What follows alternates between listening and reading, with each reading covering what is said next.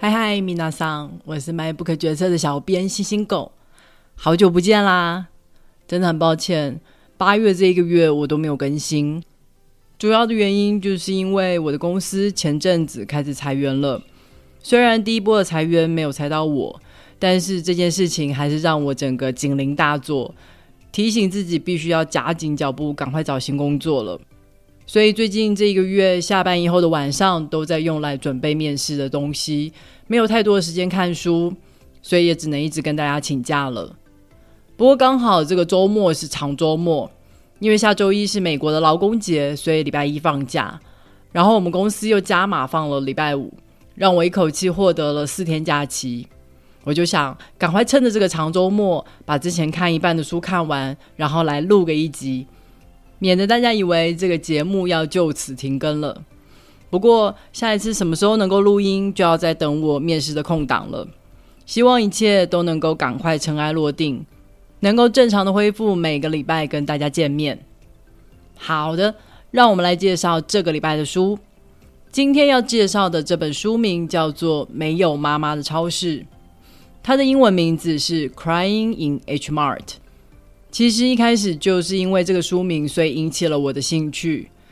H Mart 是美国很有名的韩国超市，当然这间超市不止卖韩国食物啦，它里面也有卖很多的亚洲食物，还有蔬菜。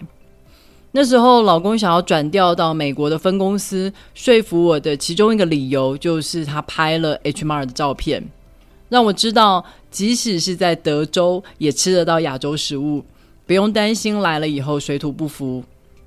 现在我们住的房子，我那时候也特地挑了一个离 Hmar 开车只要五分钟的区域。大家应该可以听得出来 Hmar 对我的生活有多重要了吧？所以看到这个书名的时候，就觉得很有亲切感。这本书的作者是个美韩混血儿，他的爸爸是美国人，妈妈是韩国人。他自己呢，则是一个独立乐团的主唱，还有创作者。他的团名是 Japanese Breakfast，日本早餐。这个团名让我觉得很有意思哦。它作为一个韩裔，但是它团名却不是跟韩国有关，而是取了一个日本意象。我从这中间感受到了一个很微妙的冲突感。不过我猜，对大部分的欧美乐迷来说，从他的亚洲面孔连接到一个日本相关的团名，是再自然不过的事情。我想，应该也只有亚洲人自己才区分得出来，韩国人、日本人、中国人、台湾人或是越南人等等亚洲各个国家之间的不同。那为什么作者会在 H M R 里面哭呢？其实中文书名《没有妈妈的超市》已经告诉了我们答案，因为妈妈已经过世了。妈妈曾经跟作者说，二十五岁会是人生最棒的时候。因为他自己就是在这个年纪结婚，并且生下了他。但是作者万万没有想到，二十五岁这一年会是妈妈离开他的时候。妈妈在这一年得了癌症，并且在很短的时间就恶化，然后过世。他是家里唯一的小孩，而妈妈是全职的家庭主妇，照顾他一直都是妈妈的生活重心，所以他跟妈妈的关系一直都非常的紧密。在妈妈突然间离世之后，他的心里出现了一个很大的空洞，而他透过了创作音乐还有写作来填补这个巨大的空洞。在这本书里面，我们可以看到他们母女之间的关系，还有他在两个文化身份认同之间的游移。作者的文字非常的直接，不加修饰的写出他心里所有的感受，这也正是这本书能够打动我们的原因。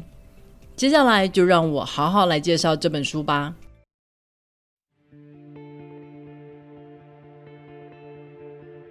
我们常常可以在好莱坞的电影或是美国的影集里面看到西方家庭里面一种慈母的模样。这些母亲总是不吝于称赞小孩，他们大力的肯定小孩的各种表现，而且他们每天上床睡觉前都还会抱着小孩，跟他好好的说一遍“我爱你”。所以小孩可以明确的感受到妈妈对他的爱，但是这种慈母的形象对很多的亚洲家庭往往是陌生的。在很多的亚洲家庭里面，妈妈表现的都比较像是一个虎妈，永远都对小孩的表现不满意，永远都觉得小孩可以做得更好。他们会跟小孩说：“你不可以做这个，你不可以做那个。”而他们对小孩所有的要求，往往都是出于一个理由：“我是为你好。”尤其是妈妈看女儿，我觉得很多时候都更加严苛。因为妈妈对女儿的很多要求都是来自于自己过往的经验，他们知道有些路比较好走，有些路比较难走，所以呢，他们会热切的希望女儿能够照她的意思去生活。我记得我小的时候跑步跑得很快，所以老师就问我要不要加入田径队。我觉得能够代表学校出去比赛很帅，但是却遭到我妈的强力反对。但其实我会跑得快，基因就是来自于他。但是我妈振振有词的跟我说，我每天练跑，腿会变粗，女生腿粗就不好看了。我嗤之以鼻的跟她说，我才不会在意这种事呢。她打断了我，斩钉截铁跟我说，你现在不在意，你以后就会在意了。我想每一个妈妈心中都有一个自己理想中完美女孩的模样。也一直努力的想要让自己的小孩成为那个理想的女孩。在作者还是小婴儿的时候，他的妈妈会时不时的就捏捏他的鼻梁，希望他的鼻子可以又高又挺。等到青春期长身高的时候，又要每天拉他的脚，看看能不能帮助他腿长一点。妈妈永远要求他走路要抬头挺胸，因为这样子仪态才会好看。在对容貌的追求上，作者深刻的感受到，他一定是没有继承到妈妈的韩国基因。妈妈真的数十年如一日，毫不马虎的维持她的护肤流程，每天不厌其烦的一层一层的涂上化妆水、保湿乳、精华液，最后一层是防止皱纹的抗老乳霜。隔三差五的还会使用美容仪器来帮助缩小毛孔。相较之下，他连每天洗脸都做不到，而且他还是一个好动的小孩，三不五时就会弄伤自己。他记得他小时候有一次从树上摔下来，折到了脚，真的是非常的痛，痛到他都站不起来。但是听到他哭声跑过来的妈妈，不仅没有扶他起来，更没有安慰他，反而是非常生气的瞪着他，大声的骂他：“我都说过几次了。”叫你不要爬树，你为什么就是不听？以后留下疤痕该怎么办？他当时候哭着向妈妈拼命道歉，就很像是他以前打破妈妈最喜欢的花瓶，要向妈妈道歉一样。他觉得他把自己弄受伤，就很像是弄坏了妈妈的财产，所以他也必须要向妈妈道歉。身为家里唯一的小孩，作者从小到大都想得到妈妈的认可。但是不论是外貌或是行为，妈妈总是对他有挑剔的地方，常常都在对他生气。妈妈总是在抱怨他：“你这个小孩怎么会这么难带？怎么会这么不听话？”有一次，在双方情绪最剑拔弩张的时候，妈妈脱口说出了：“你知道我曾经拿掉过一个小孩吗？就是因为你太难带了，我真的没有信心可以带两个像你一样的小孩。”他霎时间什么话都说不出来，只能默默的转身回到房间。他不知道妈妈说这些话是为了要让他伤心，还是真心的这么想。他那时候已经够成熟，知道就算妈妈曾经决定拿掉小孩，也不该是他为此负责，那是妈妈自己的决定。但是另外一方面，从妈妈的话里面传达出来的彻底失望，真的是刺痛了他的心。那时候，他陷入了自我怀疑：难道我真的是这么一无是处的小孩吗？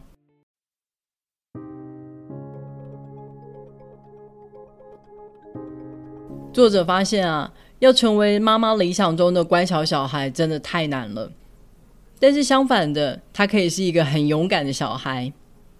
他一开始是怀抱着讨好妈妈的心态。所以愿意尝试一些在韩国很常见，但是在美国却没有人敢吃的食物。当他第一次吃下生的章鱼的时候，得到了妈妈跟阿姨的满口称赞，简直都要起立为他鼓掌了。他一直都记得那时候妈妈开心的说：“你果然是我的小孩啊！你是货真价实的韩国人。”从此以后，他透过了食物找到了跟妈妈的和解之道。后来他离家读大学的时候，他常常就会打电话给妈妈，问各种食谱应该要怎么做。他还会跟妈妈讲各种他在生活上发生的糗事，像是他怎么不小心的把刚买的衣服洗到缩水，或是跟他抱怨明明就照着妈妈的指示，却怎么样都做不出妈妈的味道。这是他撒娇的方式。他想跟妈妈说：“你说的都对，离开你，我什么都不会。”妈妈总是会在他下一次回家的时候，准备好他上回在电话里面说想吃却做不出来的料理。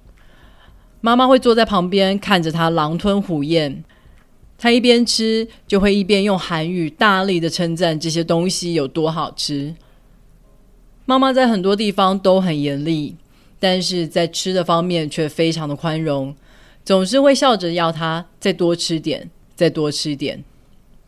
即使这个时候他都已经成年了，但是只要回到家里吃着妈妈的料理，他就又成了一个孩子。妈妈在他离家以后开始学习画画，有时候他会传自己的作品给他看，从一开始非常的拙劣可笑。到后来，居然渐渐的有模有样。有一天，他突然意识到，也许自己的创作天分就是来自于妈妈。如果妈妈没有生下他，现在是不是会过上截然不同的人生呢？也许在不同的时空里面，妈妈会像他一样，成为一个艺术家，创作出属于自己的作品。而如今，在这个时空里面，他可能就是妈妈这一生最重要的作品了。而他一直都怀疑自己是否有完成任何一点妈妈的期待。妈妈当年在二十五岁结婚以后，就跟着爸爸离开了熟悉的韩国，来到了美国的穷乡僻壤，成为一个全职照顾家庭的主妇。他小时候都一直觉得妈妈很逊，没有自己的工作。甚至也没有任何特别的嗜好。他那时候觉得妈妈是因为自己懒惰，所以才没有培养自己的兴趣。但是现在他有了自己的家以后，同样身为一个女性，她现在渐渐开始可以明白，妈妈曾经拥有过，还有她一路放弃的事物有多少。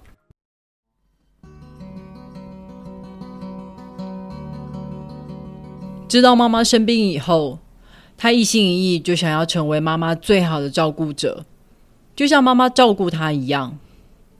但事实上，妈妈并不习惯被他照顾，根本无法自在的跟他说自己的需求是什么。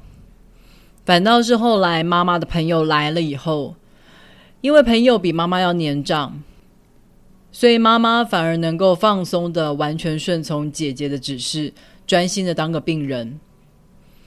这一方面是一件好事，但是另外一方面，他却有一种越来越被排挤在外的疏离感。因为自从妈妈开始化疗以后，精神就越来越不好，而妈妈跟朋友就只会以韩语交谈，讲英语的时间越来越少，就仿佛他现在的精神力就只足以让他负担母语而已。很多时候，他都因为听不懂妈妈的话而焦虑。所以就只能更加仔细的记录妈妈所有的状态，包括所有的用药时间、用药之后的副作用、每天吃的食物有哪些、热量是多少、排便的质地还有颜色等等等等。他怀着虔诚的心记录每一项值得跟医生报告的数字，就好像他记得越详细。医生越有可能从中间找到治疗的方法。他一直都是这么虔诚的祈祷着。然而事与愿违，化疗并没有带来任何的好转。妈妈的妹妹一样是死于癌症。当时妹妹坚持做化疗到生命的最后一刻，但最后还是痛苦的死去了。所以妈妈很早就做决定。如果做了两次化疗以后还是没有任何的起色，就放弃积极的治疗，然后安静的等到生命的最后一刻。妈妈过世以后，他开始反复的梦到妈妈，而这些梦都大同小异。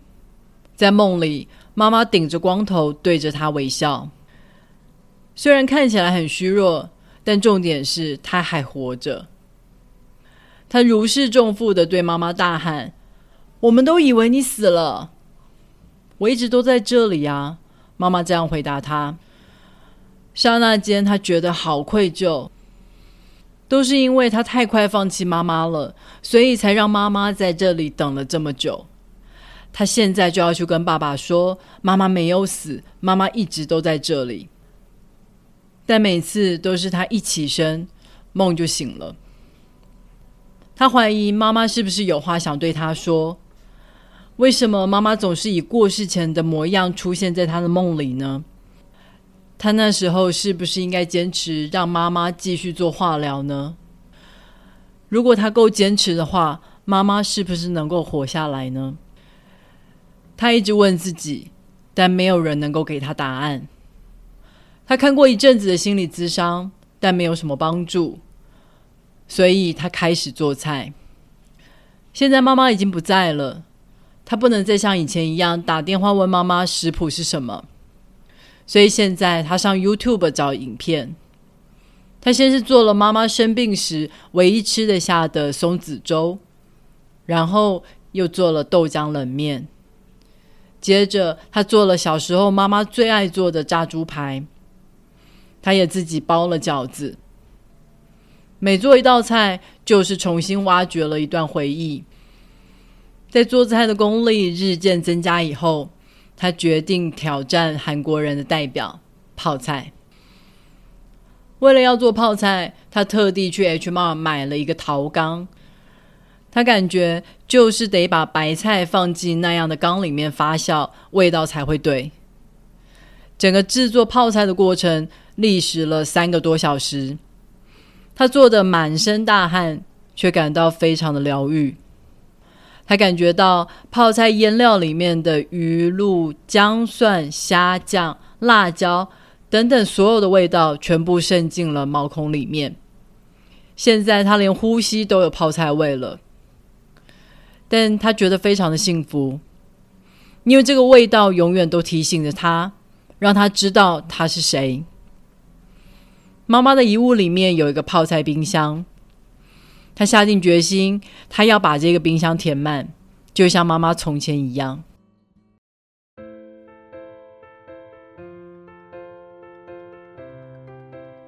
好的，没有妈妈的超市这本书就介绍到这里了。食物在这本书里面扮演了很重要的角色，就是因为作者的韩国胃口，让妈妈非常欣慰的认同他是个货真价实的韩国人。在妈妈过世以后，他也从做妈妈的料理里面得到安慰。书里面描写了泡菜发酵的过程，在这个过程里面，酱料里的糖类会逐渐分解。而白菜的菜叶还有质地就会开始产生变化，味道越来越酸，也变得越来越辛辣。这个过程就像是我们生命转换的过程，每一段经历、每一段回忆、每一个感受互相交杂，也渐渐的让我们的人生有了不同的风味。讲到食物啊，我们在这里也自己做了很多尝试。我们有做过台湾口味的黄金泡菜，饱受好评。我们还自己腌了酸菜，自己做了以后才知道，原来酸菜跟梅干菜是同一种东西。酸菜晒干了以后就是梅干菜。我们拿着自己做的梅干菜做了一道梅干扣肉。上个星期我们还自己做了鹅阿煎，淋上自制的酱料以后，居然有六七分像。真的是让我非常开心，就如同作者说的，这些食物的味道渗入了我们的毛孔里面，永远都在提醒着我们，我们是谁。如果你喜欢今天介绍的书，别忘了透过 MyBook 决策的导购链接来购买这本书哦。网址是 triple w 点 mybook 点 tw，也别忘了在 Apple Podcast、Spotify、First Story 还有 YouTube 上面订阅 MyBook 决策。你的订阅跟留言就是对我最好的动力。好的，让我们有缘再见。